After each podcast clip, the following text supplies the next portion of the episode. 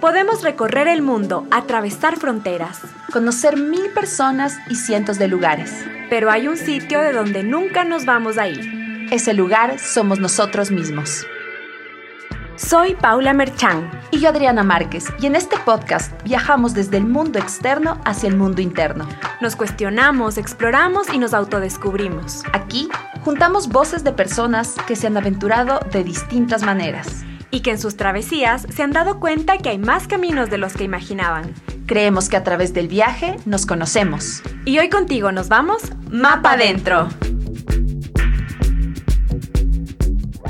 Hola y bienvenidos y bienvenidas a este primer episodio de Mapa Adentro. Iniciamos con un invitado muy especial que seguro conocen. Su nombre es Sebastián Cordero. Sebastián es uno de los cineastas ecuatorianos más reconocidos a nivel nacional, tanto como en el mundo. Su ópera prima, Ratas, Ratones y Rateros, en 1999, se vuelve un hito social y cultural en el Ecuador. Otras de sus películas son Crónicas, Rabia, Pescador, Europa Report y Sin Muertos No hay Carnaval. Además ha participado en numerosos festivales de cine a nivel internacional, tanto como director como jurado y actualmente es miembro de la Academia de Artes y Ciencias de Cinematografía, que es la organización que entrega todos los años los premios Oscar. Les damos la bienvenida a este primer capítulo de la segunda temporada de Mapa Dentro. Esperamos que disfruten esta entrevista tanto como nosotros y sobre todo que viajen. Bienvenido Sebastián, es un honor para nosotros tenerte en el programa. Realmente ha sido algo eh, muy lindo poder empezar también esta temporada contigo, esta nueva temporada. Así que vamos con las preguntas. Muchísimas gracias Sebastián nuevamente por compartir con nosotras, por ayudarnos con tu tiempo. Y nuestra primera pregunta es, ¿cómo impactó tu experiencia de Francia cuando eras niño en, tu, tu personalidad, si se quiere? O sea, ¿qué recuerdas que te haya impactado de tu viaje de Ecuador a Francia? ¿Qué contrastes encontrabas entre estas dos grandes culturas bastante diferentes, no? Bueno, para mí, yo siempre he visto que una parte fundamental de quién soy tiene mucho que ver con el tiempo que viví en Francia, con esos seis años que fueron de los nueve a los quince, que además son años donde, donde realmente estás descubriendo el mundo, donde estás viendo por primera vez, yo creo que, que las cosas tienen varias perspectivas, que no hay una sola manera de, de, de, ver, de ver el mundo a tu alrededor. Y, y, para mí sí, sí, fue, sí fue fundamental ese viaje. O sea, es, eh, es interesante porque igual en mi, en mi familia, em, mi papá y mi, y mi mamá eran, eran muy viajeros y de hecho, o sea, yo sí, de, de, de niño varias veces, antes de que nos mudábamos, de que nos mudáramos a Francia, yo viajé igual con, con, con, toda la familia, viajamos varias veces a, Europa en el, en, el, en el, verano y de alguna forma, digamos, no era ir a un sitio 100% nuevo porque ya eh, habíamos, habíamos estado ahí y un poco lo conocíamos, pero sí, el ya trasladarse a vivir ahí, sí, sí, sí es de repente ver las cosas con otra, con otra perspectiva. Y a mí sí me pareció importantísimo dentro, dentro de mi vida. La otra cosa es que, es que ese viaje vino marcado de, también de cosas, de, de, cosas personales, de cosas de, la familia mismo.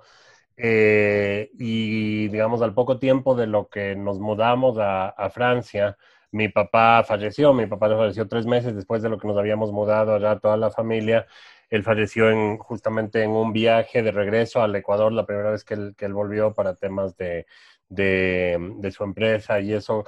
Eh, tuvo un accidente de auto y, y, y, ahí mi mamá junto con, con eh, bueno, con, con, con, mis hermanos, eh, éramos cuatro en, en total, yo era el menor, eh, mi mamá un poco tomó la decisión de, de que sí íbamos a mantener el, el, el plan de quedarnos en, en, Europa, en Francia.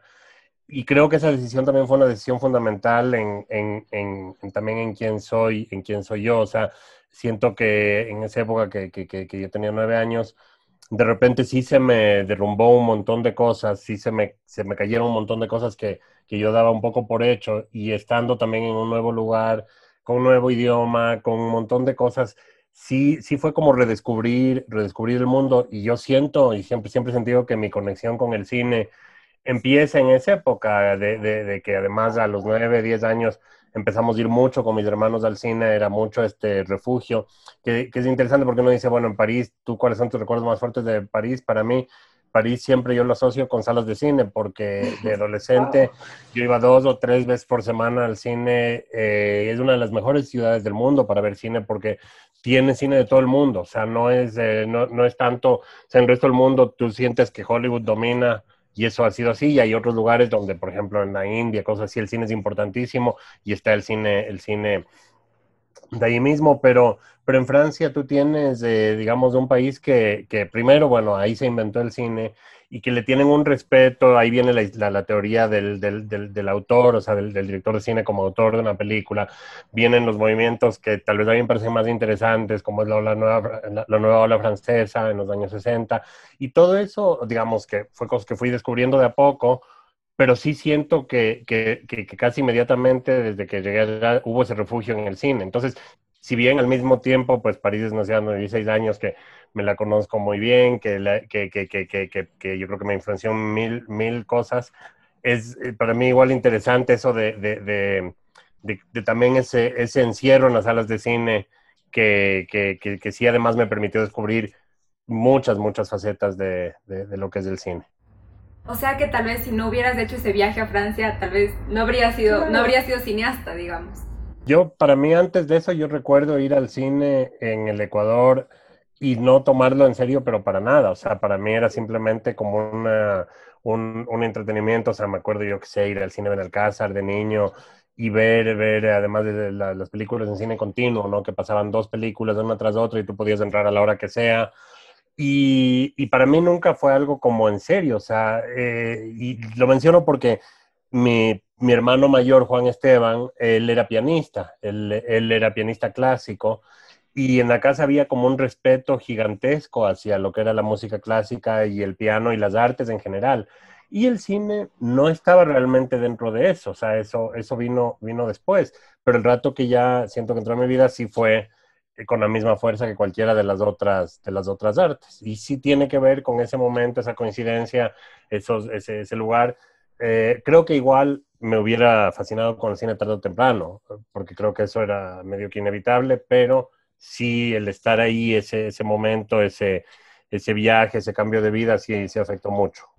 Bueno, cuéntanos un poco sobre la migración como una realidad en, en, la película Rabia. La migración es un viaje que se da por otro tipo de necesidades que no necesariamente es eh, ir a otro punto geográfico por, por, gusto o por simplemente ampliar los horizontes, sino por necesidad. Eh, ¿Cómo fue llevar esta temática de los viajes a la gran pantalla? Bueno, yo creo que el tema de la, de la migración ha sido algo que está muy presente en, eh, en, nuestras vidas, obviamente aquí en el Ecuador y en Latinoamérica, o sea, mm, hemos vivido en distintos momentos de movimientos migratorios fuertes desde aquí hacia otros países y también eh, movimientos migratorios fuertes hacia, hacia acá. Entonces, eh, creo, que, creo que es algo que, que, como una temática social sí ha estado, sí ha estado presente en, eh, en, en, nuestras vidas, a mí, o sea, en, mi vida desde, que un poco me, me acuerdo,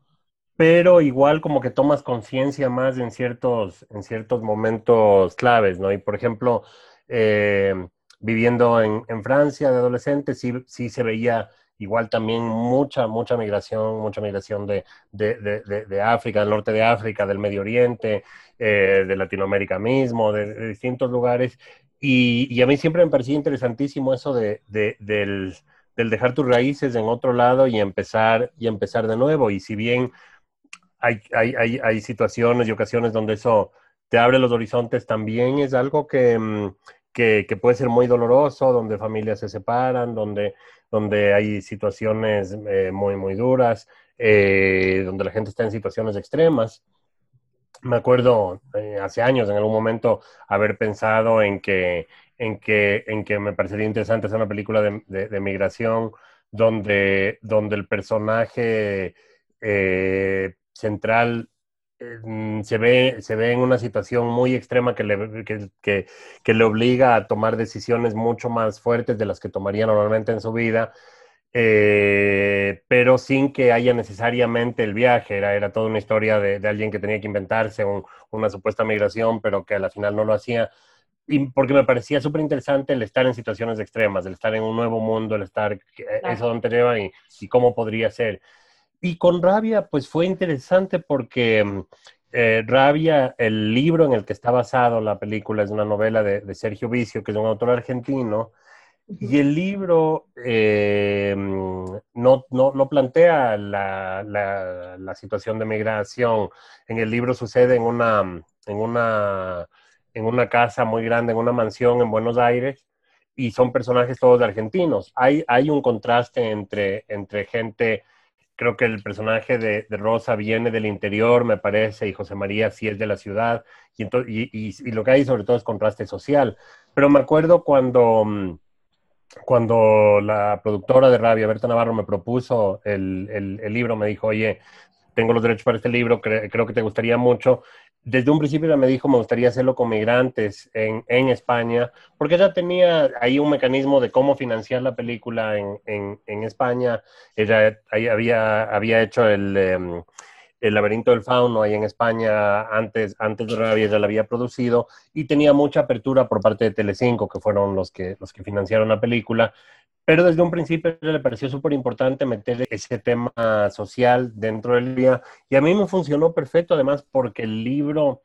habla mucho de la invisibilidad, habla mucho de un personaje que se esconde dentro de una casa, de una mansión ajena y para lograr estar ahí se convierte, casi que se vuelve parte de las sombras, ¿no? Y entonces... Eh, eso yo le veía mucho paralelo con, con la historia de, justamente de los migrantes, que, que tú ves eh, los migrantes latinoamericanos o de, de, África o del Medio Oriente en, en, Europa convertirse en todo un grupo invisible. Cuando yo igual eh, viví en Los Ángeles, que estudié ahí, estuve, estuve, estuve más de cuatro años en, en, Los Ángeles, era increíble ver las dos capas, por ejemplo, del mundo, del mundo migrante y del mundo que supuestamente está en su, en su lugar y ver cómo, por ejemplo, vas a un restaurante y tienes toda una capa de, de, todo, de toda la gente que trabaja en el restaurante, los eh, parqueaderos de ballet, todo es, es, es, un mundo entero que, que funciona junto con, con dando servicio a, a, otro mundo y es, y es muy impresionante cómo el uno se mimetiza al otro y, y cómo se, se, se, vuelve invisible. Entonces, todo eso entró, entró dentro de lo que era rabia y además había un elemento adicional que a mí me encantó en, la novela desde que lo leí, que era el contar una relación a la distancia con dos personajes que están en el mismo lugar. Y es esta idea de, estas llamadas telefónicas, de, conectarse y, de, y de ir prolongando una relación de amor en donde los personajes no están juntos, que es algo que justamente dentro del mundo del migrante está presente mucho, ¿no? Y creo que todos en algún momento hemos vivido una situación de estar lejos de nuestra pareja y de, y de, y de ir alimentando la relación igual a través de ya sea llamadas, cartas, emails o mensajes hoy en día, Zooms, Skypes, lo que sea, pero que eh, de alguna forma es lo que, lo que en, otro, en otra época era una relación epistolar, que a mí me parecía súper bonito meter eso dentro de la película y calzaba perfecto con el tema migrante. Chévere, Sebastián. Y justamente con esta eh, línea de la migración, muchos ecuatorianos hemos podido vivir afuera, digamos, ¿no? O sea, eh, por estudios o por trabajo o por decisión de vida como tú. Y muchos también hemos regresado al Ecuador eh, por, al, por, algún motivo. Yo en, en, lo personal, porque, digamos, siento que en Ecuador hay tantas cosas por hacer todavía y como que en los países industrializados como que ya medio que todo está hecho, ¿no? Entonces quería preguntarte, eh, ¿cómo fue ese impacto tuyo al regresar, en este caso de California a Ecuador, y de una meterte a hacer la producción de ratas, ratones y rateros? O sea, ¿cómo fue ese, esa transición o ese shock, si es que se quiere, de haber estudiado cine allá y venir a hacer eh, ratas, ratones y rateros, que es una realidad bien diferente, digamos, a, a, lo que es California, ¿no? Y además también como en un escenario en ese momento muy remoto uh -huh. para lo que era el cine, o sea, la exposición del cine eh, independiente y en general. Bueno, en realidad yo cuando fui a estudiar cine a, a Los Ángeles, yo estaba convencido que me iba a quedar por allá o que me iba a quedar en algún otro lado o me iba a ir a Europa porque decía regresar a Ecuador a hacer cine le veía como muy imposible tiene mucho que ver también el hecho de que no tenía referentes locales. O sea, para mí los pocos cineastas que habían, eh, sabía muy poco de ellos, había visto poco su trabajo, por ejemplo, conocía del, de, de, Camilo Luzuriaga, en un verano, me acuerdo cuando estaba en la universidad, vi La Tigra, eh, o fue un poco, de, sí, o, sí, casi, casi en el último año de universidad. Em, tenía mis, mis hermanos eh, que, que, también incursionaron en cine, Viviana y Juan Esteban, pero que ellos también se estaban como estrenando en eso, que era igual algo, algo, algo nuevo para ellos, para, para, para todos. Y, y, entonces yo como que no le tenía ninguna fe a, regresar, pero me pasó que tenía un proyecto. A ver, primero, eh, el, el, año anterior a graduarme, eh, escribí un guion con un amigo en la universidad que, que si bien es otra historia, otro trama totalmente, tenía muchos elementos en común, pienso yo, con lo que eventualmente se convirtió el, el guion de, de Ratarroteros. Y era un proyecto de cine independiente, era un proyecto que venía muy inspirado de lo que estaba pasando en ese momento en Estados Unidos, que era el, eh, a inicios de los noventas un, un, una, un, surgimiento interesantísimo de cine independiente eh, fuera de los estudios. Digamos, tenías eh, el caso del mariachi de Robert Rodríguez, que fue algo súper sonado, esta película hecha por menos de 10 mil dólares em, en la frontera de, México y Estados Unidos. Eh, con pocos recursos, con las cosas que tenían disponibles. Tenías el inicio de, Tarantino, los hermanos Cohen, varios de los cineastas que ahora han dejado, digamos, una huella importantísima, estaban empezando esa época y la característica en común de ellos es que estaban estableciendo sus propias reglas, que no trabajaban dentro de los estudios, que tenían una manera de producir y que entonces eh, se encontraban su manera de salir adelante. Y ese proyecto que yo tenía en Estados Unidos antes de graduarme fue un proyecto que, que pareció por un rato que se iba, sí se iba a hacer. Yo me quedé más tiempo en Los Ángeles tratando de levantar ese proyecto hasta que un día se cayó, o sea, no, no, por, por varias razones no salió. Yo ya decidí como retirarme, dije, aquí hay algo que no, que no va a funcionar. Eh, que tenía que ver también con cosas personales y, y un, poco de conflictos con, con, el co-guionista con el que estaba trabajando. Y, y, en ese momento tomé la decisión de regresar al Ecuador a aplicar las mismas ideas de lo que estaba haciendo allá y, aplicarlo acá, porque yo decía, igual acá no tienes infraestructura, eh, tienes que inventarte cómo hacer una película casi que desde, desde cero. Y sí se puede hacer películas que, donde, donde de alguna forma utilices las cosas que están cerca a ti, aunque Ratas eh, no, no, es, no, es, no es mucho mi mundo directamente, pero sí sentía que era una película que yo podía lograr armar, em, armar con pocos recursos, que iba a ser una película más bien más, más, más callejera justamente, eh, con, con, con, poca gente, no sé, eh, como que le veía factible el, el empezar, el empezar un proyecto así acá y, me, puse, me, puse a escribirlo, o sea, puse a escribir esa historia pensando también en que me hacía mucha falta en lo poco de cine que había visto aquí, eh, películas que tengan esa dinámica que yo estaba viendo justamente en ese cine independiente en, Estados Unidos y que era igual películas que tengan mucha tensión, que tengan de repente una que otra escena de acción, que tengan personajes fuertes, pero que a la vez, eh, que a la vez eh, sean cosas manejables de alguna forma, que no sea una película tan, tan, tan compleja, tan complicada. Yo lo que había visto aquí principalmente era adaptaciones literarias, que justamente el cine de Camilo había sido mucho eso. Había habido toda una tanda de, series de televisión, me acuerdo A la Costa, Siete Lunas, Siete Serpientes, El Romero y Flores, que eran adaptaciones bastante costumbristas, mm, que estaban correctas tampoco, pero tampoco llamaban tanto la atención. Entonces yo decía, sí se puede hacer algo que realmente le sorprenda a la gente. A mí me gustaban mucho los videoclips, de hecho cuando regresé de, de, de, Estados Unidos, lo primero que hice aquí es empezar a, hacer videoclips para bandas que, estaban empezando, para Crux en Karnak, para Sobrepeso. Eh, de hecho, en ese entonces, pues me acuerdo del primer videoclip que hice, que fue para una banda que se llamaba Barak. Eh, entró a MTV, que fue el primer clip de lo que yo sabía de, Ecuador a entrar en, MTV, entonces fue como un gran logro, pero había algo de los videoclips que era esta onda musical, esta onda joven, esta onda como rítmica, con, con elementos muy dinámicos que yo decía, esto igual se puede aplicar a, la onda y a la estética de, la película, de lo que sería Ratas.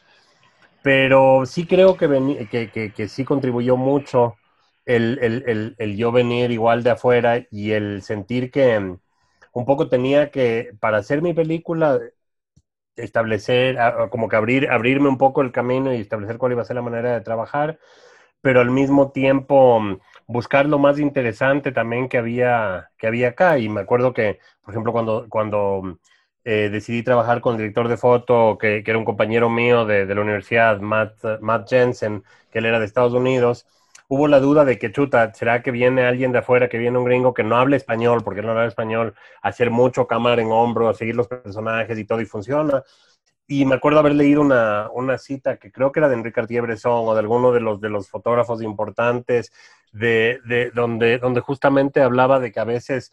el estar en un sitio extraño te hace ver cosas que, que, la gente de ahí no las ve. Y en algún momento yo sentí justamente el tener la mata aquí como un fotógrafo de afuera, filmando una historia muy de aquí, va a darle una, una visión súper interesante y, y, que tal vez iba a crecer visualmente a lo que era la película, ¿no? Claro, y lo logró.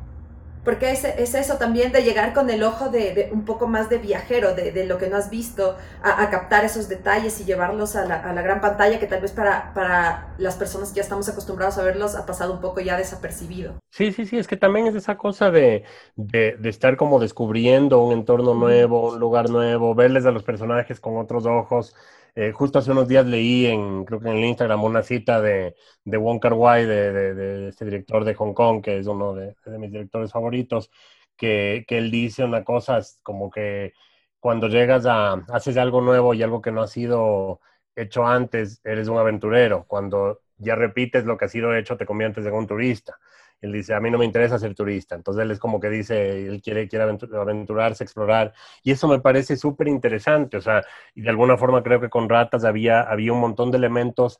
un montón de influencias de otras películas. O sea, obviamente como cinéfilo que soy, a o sea, todo el tiempo creo que, que, me estoy inspirando de, de, de, de cosas que, que, veo, de, películas que me llaman la atención, etcétera, pero, pero también... Eh, también es esa necesidad de encontrar un lenguaje propio para cada, para cada historia, qué es lo que te pide esa película, por qué contarla de esa forma. Y me acuerdo que ese, ese proceso justamente con, con Ratas fue, fue increíble porque fue inclusive empezar a descubrir cosas que mm, de, o de mi propia ciudad o de Guayaquil que, que yo no conocía. O sea, eh, yo, yo siento que la historia de Ratas para mí eh, viene, empieza de un, de un viaje con, con, con, un primo mío a Guayaquil cuando éramos adolescentes, eh, que, que me, me, me, acuerdo que me prestaron el, el auto, yo creo que habría tenido, no sé si 17 o 18 años, y se nos dañó el auto en progreso. Y me acuerdo que tuvimos que básicamente pasar como cinco o seis días en Guayaquil que no estaban previstos mientras se arreglaba el auto. Y, yo antes de eso yo no conocía Guayaquil, pero para nada, o sea, en absoluto. Y, para mí Guayaquil, alguna vez que había pasado un día o que habíamos volado por Guayaquil o alguna cosa, eh, lo único que, que, que, que, me remitiera calor, dolor de cabeza, humedad, o sea, era un montón de cosas que... Y de repente me acuerdo que en ese viaje fue descubrir un lugar y un entorno y algo que para mí era, era, era un espacio totalmente, totalmente nuevo y y, súper intenso y, y, más bien se me, se me, cambió la visión de lo que era, lo que era Guayaquil. Y luego al, al, al regresar de la universidad me acuerdo que me, me, pasó también que ya en los años de universidad recién de, conocí el sur de Quito, que para mí era un lugar, pero totalmente alejado de, de, de mi realidad. Y no podía creer y entender que había todo este mundo, toda esta ciudad casi que paralela a la que yo conocía, que, que realmente no, nunca, nunca la había explorado. Entonces, sí hubo mucho de, de, de, del armar la estructura de ratas, de hablar del sur y del norte de Quito y de cómo hay este viaje a Guayaquil en la mitad y eso que tienen que ver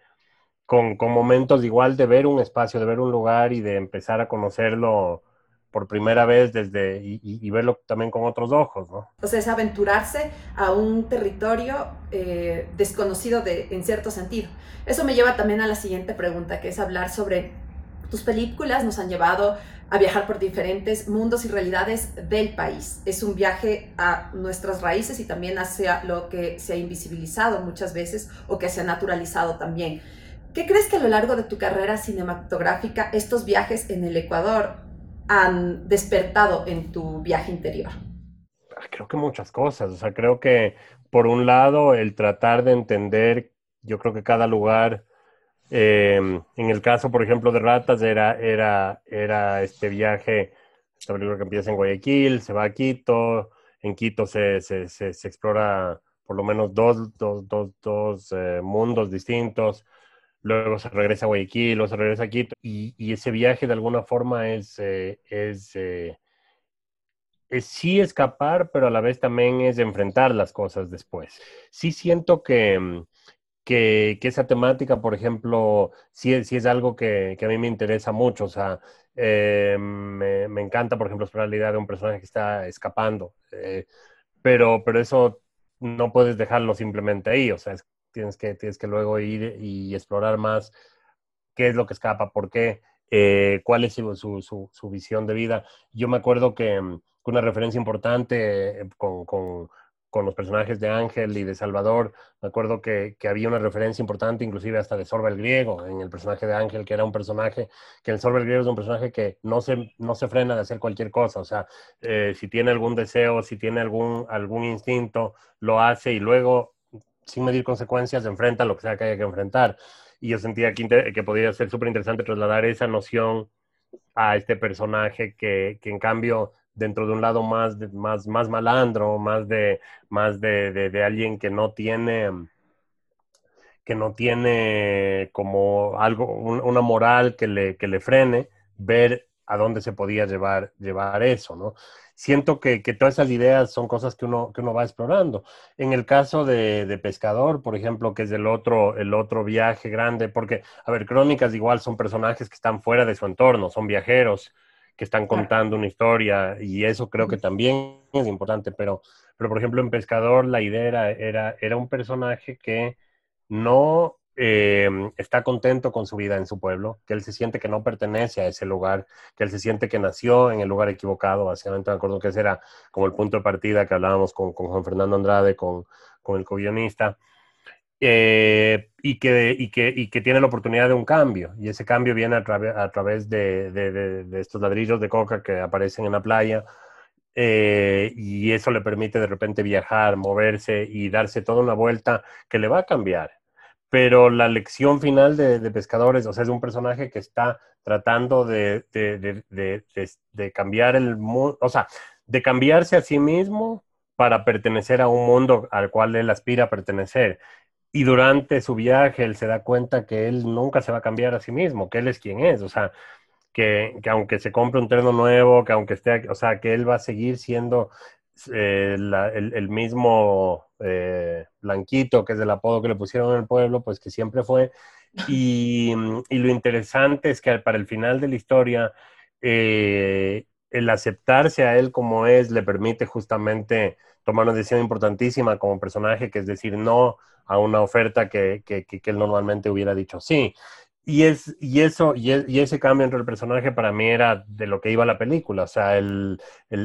el, el, el, aprender a decir no. Yo soy una persona que tengo mucha dificultad en decir no. O sea, que, que tal vez es por las ganas de explorar, por las ganas de ver qué, qué, qué se presenta. Eh, me, me, cuesta, de hecho, de las cosas en las que siempre estoy trabajando es poder aprender a decirle no a la gente. Y, y, siento que eso es justamente de lo que, de lo que un poco va, va Pescador. Y tiene mucho que ver con ese viaje geográfico, pero finalmente es el cambio interno el que, el que, el que importa, ¿no? Hablando de pescador y de geografía, eh, ¿qué pasa en ti cuando tú concibes una historia? Digamos, en este caso, lees la crónica de Juan Fernando y luego vas al scouting, vas a la locación a Manabí y ¿qué pasa en ti en ese momento cuando pasas del papel al territorio? A ver, primero, cuando Juan Fernando escribió la crónica, digamos, él, él me contó de lo que iba a, a investigar en el Matal de, antes de irse y a mí me interesó muchísimo el tema. De una dije, ahí hay algo, cuéntame, cuéntame qué tal te va. Y claro, él regresó contentísimo y regresó a escribir su, su crónica. Y, mm, y, y, claro, parte del encanto de la historia era que era este personaje que, que, que, se sentía que no pertenecía a su lugar y que de repente tenía esta oportunidad de irse de viaje y de vivir una fantasía, ¿no? Em, pero a la vez también había la necesidad de, de hacer que la historia sea dinámica, que sea interesante. Una cosa que nos pasó, por ejemplo, es que empezamos con el guion y en la historia que él cuenta en su crónica, Juan Fernando cuenta que básicamente el personaje principal este pescador vende los ladrillos que encuentra al principio de la historia y con la plata que consigue él se va de viaje.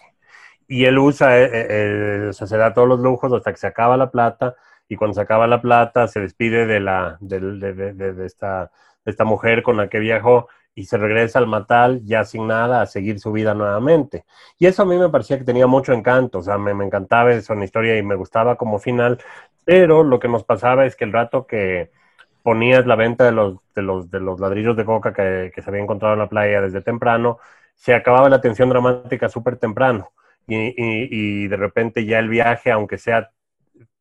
aunque tenga, todo el encanto del mundo, no era tan interesante si es que no estaba algo en juego. Y entonces de ahí un poco empezó a desarrollarse la historia y claro, el guion de Pescador finalmente entra en mucho más detalle y, y, y, en, bueno, toda una fantasía alrededor de, esta, de este viaje y de esta historia que no estaba en la historia original. Ahora, el rato ya de empezar a, a plantear filmar ya esta, esta historia, empieza justamente un viaje y con Pescador hicimos varias veces el recorrido del personaje. Primero eh, eh, la persona que estaba a cargo de las locaciones hizo un recorrido de, toda de toda la costa de Ecuador, fotografiando todos los pueblos para ver cuál funcionaba mejor. Y coincidentalmente el del Matal, que es donde había sucedido la historia, es el que mejor funcionaba visualmente. Entonces yo dije, esto es una señal, esto, además a mí me encanta Manabí, o sea, es de, mis provincias favoritas en el Ecuador por, por mil razones y sentí que, que, que, se, prestaba, se prestaba mucho este, este lugar. Y de ahí empezamos a hacer el, el viaje que queríamos personajes, manteniendo mucha, mucha apertura hacia qué nos iba a llamar la atención y qué, porque a mí siempre me pasó antes de ser pescador que, que cuando estaba filmando siempre en medio rodaje sentía que me estaba perdiendo de cosas increíbles que estaba viendo en nuestro mundo del rodaje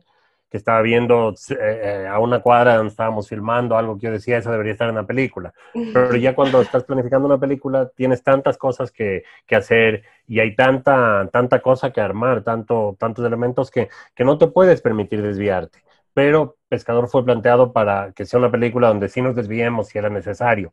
Y entonces de repente sí fuimos eh, mm, descubriendo cosas, cosas nuevas, cosas interesantes, lugares y espacios que, que, yo creo que funcionaba muy bien para la historia. Y, sí fue un, todo un viaje bien, bien, bien interesante, bien surreal de, recorrerse el país y de ir decidiendo esto tiene que aparecer ahí. Por ejemplo, ese atún, esa escultura del atún, de la lata de atún a la entrada de Manta. Es algo que a mí, o sea, te digo, estéticamente desgraciadamente el Ecuador, las esculturas de, de carretera no son las más eh, bonitas del mundo, pero de repente, o sea, el hecho de que una ciudad ponga una lata de atún con un atún encima, porque claro, ese es el, finalmente uno de los elementos más importantes de esa ciudad y de la pesca y todo, cuando estábamos hablando además de una historia de, un pescador que además está yendo paso a paso de, de, su pueblo a una ciudad más grande, luego a una ciudad más grande, luego a la capital, eh, en las montañas, en otro entorno. Todo ese, esa búsqueda y ese cambio interno era muy divertida y era visualmente algo que, que, que, yo sentía que nos daba mucho. Entonces, y finalmente con, con, Pescador al final, cuando él ya toma la decisión de, de, seguir su camino y de no vender los paquetes y, y, seguir, él básicamente va a seguir moviéndose, va a seguir viajando y eso es parte de, de, de, su vida, ¿no? Entonces había algo como también filosófico que tenía que ver con la historia, pero, pero donde también la búsqueda de, de, esos espacios y de las locaciones eran importantísimas. O sea, Guayaquil tenía que sentirse muy distinto que Manta y las dos ciudades a la vez tenían que sentirse muy distinto que Quito. Y, y, y, no, solo, no solo son decisiones de colores, de paleta de color, de, de texturas, sino son como muchos elementos que, que, que, que, juegan un poco en conjunto para, para darte justamente esa idea de, del, del, viaje, ¿no? Tengo una pregunta no planificada que, te, que ahorita me surgió y es, o sea, nosotros como ecuatorianos, digamos que nos podemos relacionar con la, el atún y la lata, ¿no? Eh, pero, ¿qué te, dicen, ¿qué te dicen tus compañeros o colegas cineastas o gente de afuera con quien tú tengas una relación cuando ve estas fotografías de Ecuador, ¿qué, qué comentarios te dan, digamos? ¿Cómo, cómo, cómo les sorprende a ellos esta, estos colores, estas fotos, digamos? Yo creo que depende de la película y depende de cómo cada quien la ve. Eh, te cuento una anécdota, cuando estrenamos Ratas en el Festival de Venecia en el, en el 99, me acuerdo la primera vez que yo presentaba la película ante público, no sabía qué tipo de reacción iba a haber, o sea, le había enseñado a algunos amigos, a alguna gente, pero todavía era esta cosa de la incertidumbre de, enseñar la película. Y, eh, me, me, pasaron dos cosas en los festivales cuando enseñaba ratas. Una es que cuando empezaba la película había momentos de la película donde yo, donde yo escuchaba risas en el cine y yo sabía dónde estaban sentados todos los ecuatorianos que estaban en la sala. O sea, era, era muy impresionante. Estaba yo a oscuras, yo decía que bueno, si hay alguien de Ecuador, si es, porque se reían de cosas específicas. Pero en esa primera presentación en Venecia, la salida, se me acercaron unas dos chicas de Guayaquil que estaban, que vivían en Italia, que se habían hecho el, el, paseo a Venecia porque habían oído que había una película ecuatoriana y para verla ahí, y que habían ido con sus novios italianos y que al final se me acercaron, bueno, primero a felicitar, pero tenían como, como cara larga, así estaban como preocupadas, y, y me dicen, oye, realmente, ¿qué, ¿qué, estás haciendo? Estás mostrando una visión del Ecuador terrible, o sea, como que ellas vinieron con los novios para mostrarles lo, lo chévere que era, el Ecuador, porque algún rato querían viajar con ellos, y de repente el novio se, y se, me acerca y me dice, oye, necesito ir con un arma al Ecuador, o sea, ¿cómo Y él se, más bien se reía, le, causó mucha gracia. Y me acuerdo que yo caí en cuenta que dije, a ver, mi cine no, no, no está de ninguna manera tratando de vender un lugar. Es, es, ese es un entorno donde se desarrolla la historia y que, y que eh, es importantísimo desarrollarlo y presentarlo bien,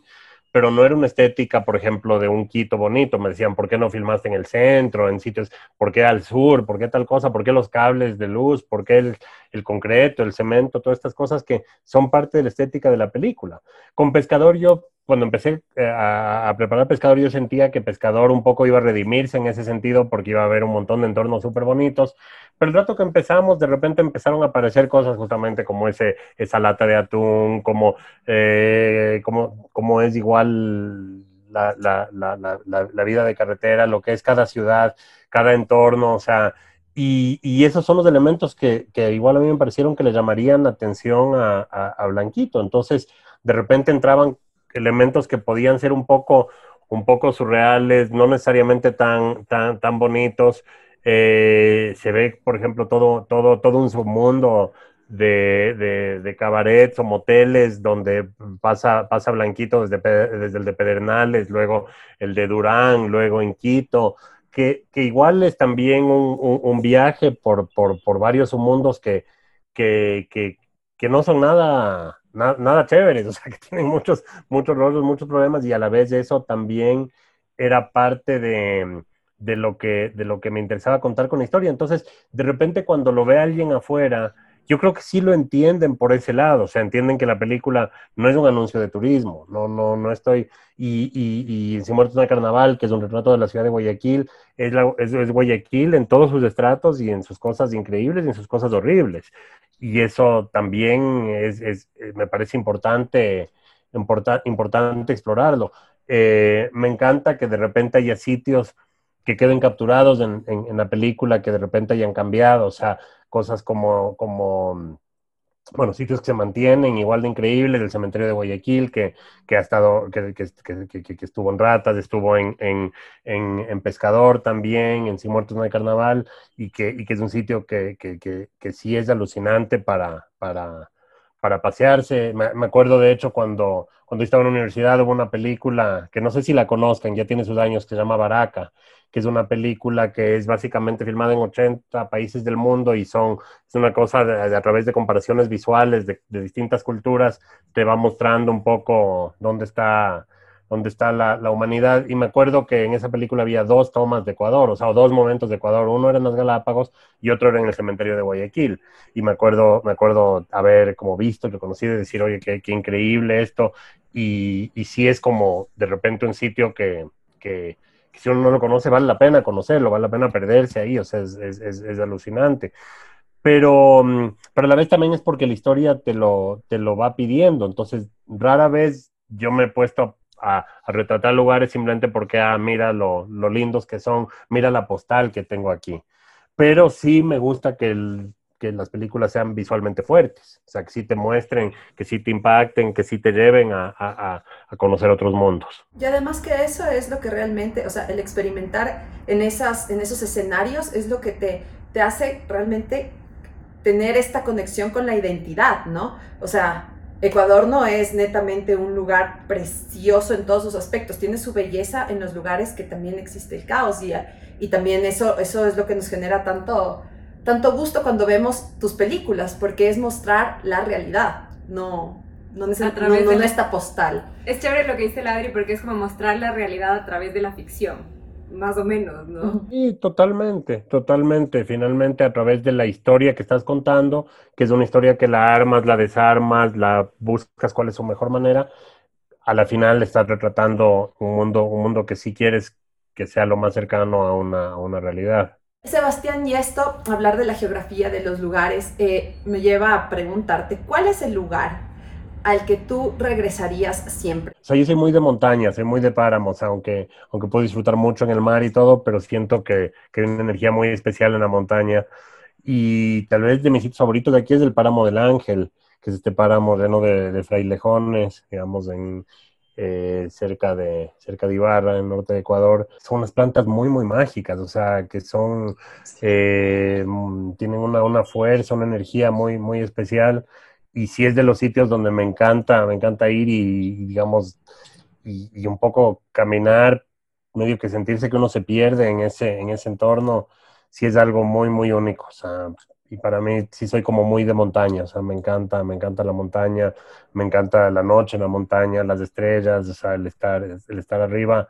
sí es algo alucinante, o sea, una, hace, hace años, me acuerdo, fui al Salar de Uyuni en Bolivia, que también es de los sitios increíbles en el mundo, y, me acuerdo que esa idea de estar tan lejos de todo y tan arriba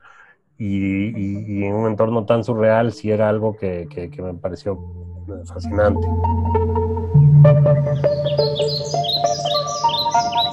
Llegar al páramo del ángel es como aterrizar en un nuevo planeta. Te despierta una curiosidad infantil, inocente, esas ganas de querer explorar con todos los sentidos. Te mueres por oler, tocar y hasta morder lo que ves. Hay un océano de miles y miles de seres que parecerían piñas gigantes, solo que suavecitas y gorditas. Los conejos de páramo, los cóndores, tangaras y lobos andinos los han visto por miles de años. Pero ante el ojo humano, estas formas siempre sorprenden. Son los frailejones, los protagonistas de esta reserva, comúnmente conocidos como orejas de conejo. Y si nunca los has visto, estas plantas son como unas afelpadas orejas de conejo y de color verde grisáceo, que cuando florecen les nace una suerte de girasol con una textura de gamuza. Pueden medir hasta 7 metros de alto y cubren el 85% de las 16.541 hectáreas de la reserva, lo que equivaldría a unas 16.000 canchas de fútbol. ¿Te imaginas internarte en 16.000 canchas de fútbol, solo que en lugar de un césped homogéneamente cuidado, caminarías por una gran esponja que retiene tanta agua como para abastecer a toda la provincia del Carchi y partes de la costa? Es que aquí el agua es cosa seria, y por eso el páramo del Ángel es uno de los 19 sitios Ramsar del Ecuador, es decir, un humedal con alta importancia internacional. De hecho, lo recomendable es visitarlo en la época seca, o digamos menos húmeda, ya que entre noviembre y mayo los caminos son prácticamente intransitables. Lagunas de color esmeralda, riachuelos, neblina, una constante lluvia y las suaves almohadillas evidencian la presencia del agua en casi todas sus formas. Ella moldea los caminos, da vida a miles de florcitas andinas y permite que árboles milenarios sean los más grandes testigos del carácter de la naturaleza. Son los viejos polilepis.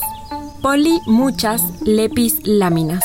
Un árbol de muchas láminas, conocido como árbol de papel. Siempre se está descascarando y en lugar de crecer hacia arriba, lo hace hacia los lados sus largas ramas parecen brazos de seres mitológicos y la razón es que así encuentran más oxígeno.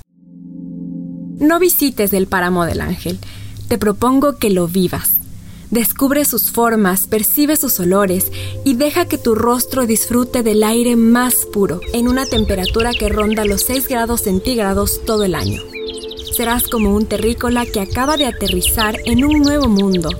eso sí, ubicado a más de 3.400 metros de altura. Por lo que si no quieres una experiencia extraterrestre en otro sentido, deberás tomar una agüita de sunfo, hierba aromática que evitará que tus sentidos se opaquen y dejen de percibir toda la belleza y magia de este humedal de altura.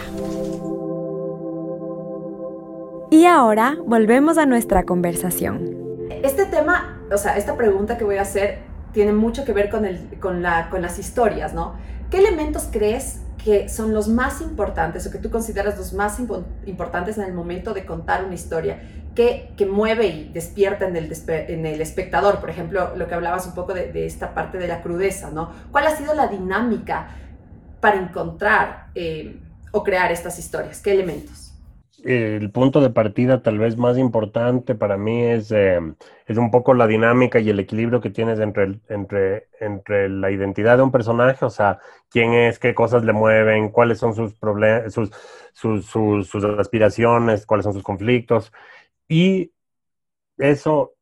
en comparación al conflicto que vas a contar durante la historia. O sea, que a veces la historia empieza por una anécdota, alguien te contó eh, una historia que te llamó la atención, de repente eh, empezaste a pensar en un personaje que, que, tiene ciertas particularidades y para que ese personaje funcione bien, le pones en una situación concreta y ves qué sucede, ¿no? Entonces, eh, es, siempre un poco la dinámica entre eso, entre quién es el personaje y cuál es, cuál es su, su, su conflicto central, ¿no? Eh, es, es, es, interesante que a veces como que conceptos muy, muy de fondo, muy importantes, pueden surgir de algo muy simple. O sea, yo me acuerdo cuando empecé a desarrollar la historia de Crónicas, Mm, mi punto de partida fue eh, algo de, de, mi película anterior, de Ratas, Ratones, Rateros, que era el personaje del ángel que tenía este lado encantador y carismático y a la vez este lado terrible y manipulador y que utilizaba a la gente a su alrededor. Y decía, esa, esa convivencia de, de elementos de luz con elementos de sombra me, me atrae mucho. ¿Qué podría hacer para explorar eso más a fondo? Y ahí es que empecé a pensar en cuál sería el personaje más oscuro que se me ocurre, y ahí pensé justamente en este, en este violador, asesino de niños, eh, y la idea de que sea ese personaje surgió porque justo leí un artículo acerca del arresto de un, de un violador de niños en Colombia, Luis Alfredo Garavito, que me llamó mucho la atención y dije, pero justo es de esto lo que estoy buscando para un personaje. Entonces empezó la exploración desde ahí, desde que estaba buscando un elemento para el personaje que me llamó la atención. En el caso del pescador, yo me acuerdo que mucho antes de que suceda la historia de que Juan Fernando se vaya al Matal a hacer su crónica, eh, yo tenía esta idea de que quería algún rato hacer una película de alguien que, que, o que se gana la lotería o que esté en una estación donde de la noche a la mañana le cae algo que no tenía antes y que eso le, le, le, le obliga a, a liberarse y, a, y, le permite viajar y hacer lo que quiera, pero al mismo tiempo revela cuáles son también sus limitantes internos, ¿no? Sus, sus, sus, sus, defectos como persona, como personaje. Y cuando Juan Fernando me contó esto de, de, de, estos paquetes que habían llegado a la playa y de, que se iba a buscar personajes para escribir su crónica, eso de una a mí me llamó la atención, dije, eso tiene que ver con la historia esta que yo en algún momento estaba dándole vueltas. Entonces, de repente son, son como varios elementos que tienen que juntarse eh, no siempre es claro por qué, no siempre es claro eh, por qué una historia te lleva a otra o de qué forma va desarrollando las cosas, pero creo que creo que creo que sí tiene que ver también con algo que uno está explorando internamente. Creo que hay historias que en otro momento me llamaban mucho la atención, que ahorita me llamarían menos la atención y viceversa. Hay cosas que también quiero explorar ahora que tal vez antes no me sentía listo para hacerlo hablando de elementos, hacemos siempre una ronda de preguntas chiquititas al final del episodio. Entonces, ¿con qué elemento de la naturaleza te identificas tú? O sea, puede ser un animal, una planta, un elemento tierra, aire, fuego. ¿Con qué, con qué te, te identificas tú? Yo creo que me identifico más con, con, con tierra, hablando de elementos de la, de la naturaleza. Igual, igual siempre... Eh, a mí me cuesta separar las cosas porque siento que la gracia de las cosas viene en, el juego entre ellas. Entonces, eh, la tierra igual sin aire, sin, sin agua, sin todos los otros elementos, pues eh, no llega a significar lo mismo. Entonces, eh, pero, pero sí siento que, que igual la tierra y el sentir que uno está en un lugar y de alguna forma esa, esa firmeza y el, a pesar de que nunca nada es, eh,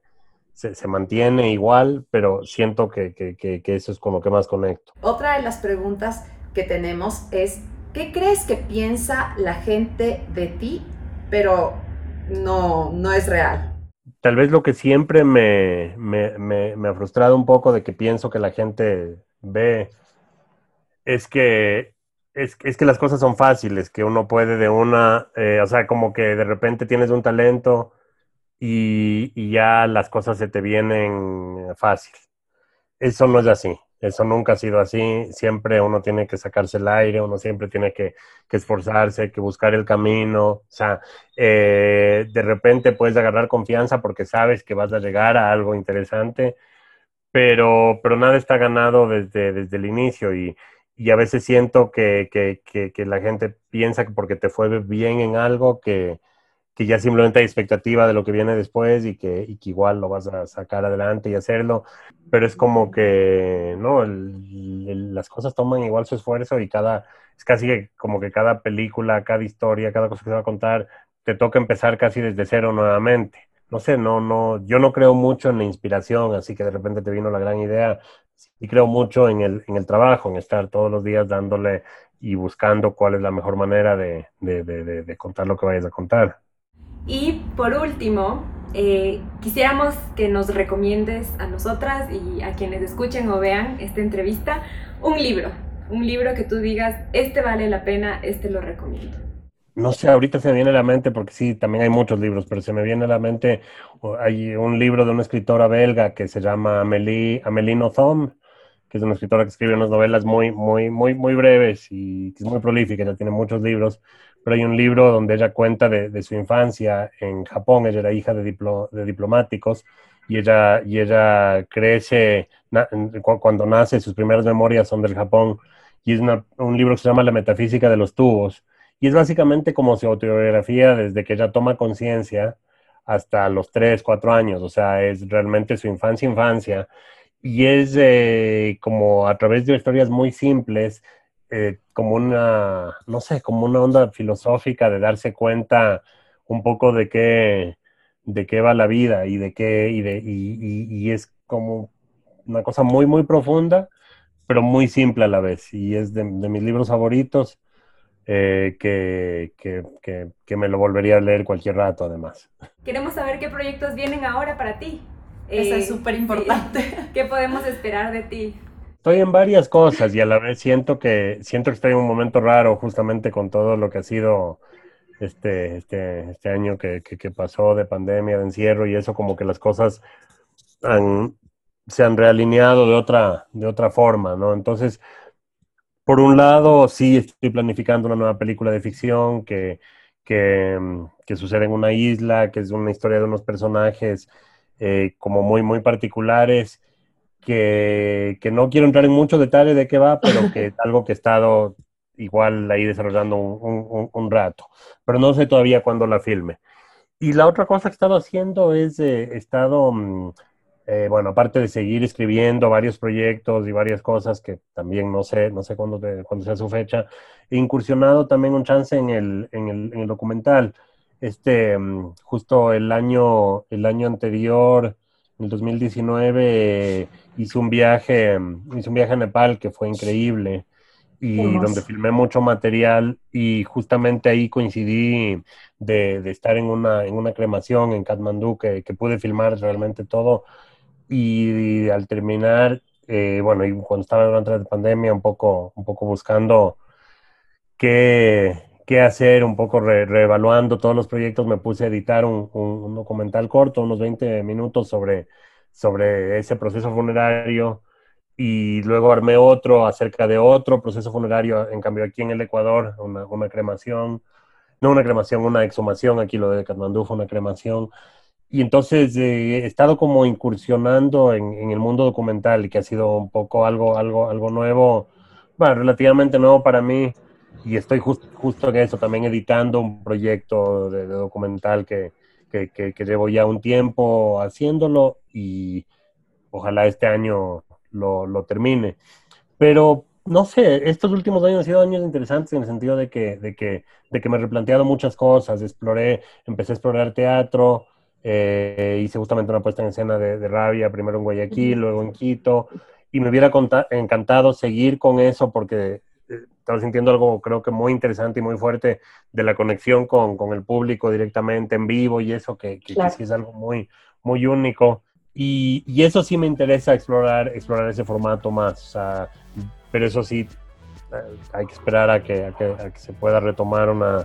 una vida más normal, ¿no? Muchísimas gracias, qué interesante todo lo que nos estás contando. Vamos a estar esperando ansiosos eh, nosotras y las personas que nos están viendo, oyendo, eh, para ver los nuevos proyectos.